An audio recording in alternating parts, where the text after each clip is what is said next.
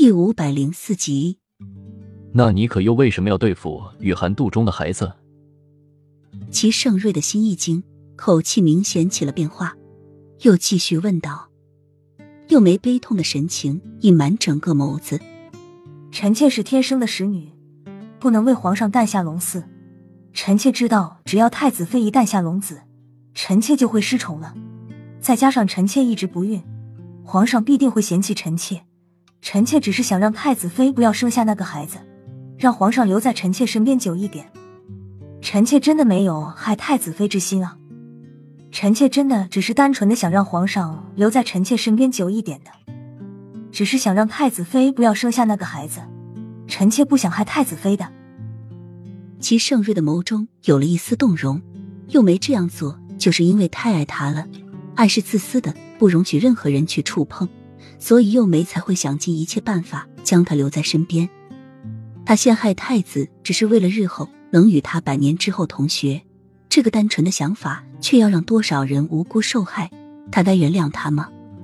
皇上，臣妾能够再次见到皇上，臣妾就算死也死而无憾了。皇上日后一定要保重龙体。皇上，你喉咙一到冬季就会痛，臣妾已经泡好了几坛橘子皮，皇上痛的时候一定要吃。还有，皇上，你的喉管不好。到了秋季，一定要让在您必经的路上洒上水，以免那些被吹落的柳絮被您吸进去。幼梅慢慢的说着，直到说完最后一个嘱咐，站起身就要走。齐盛瑞却在这时一下抱住了幼梅的身体，将头深深的埋到幼梅的肩上，他的眼眶有一丝湿润。这世上最了解他的人，除了小西子，就莫过幼梅了。齐盛瑞紧紧的抱住幼梅瘦弱的身子，幼梅在齐盛瑞宽厚的怀中，露出一抹得意和得逞的微笑。睡梦中的洛英一下子从床上惊醒，不，怎么可以？齐盛瑞怎么可以就那样原谅幼梅呢？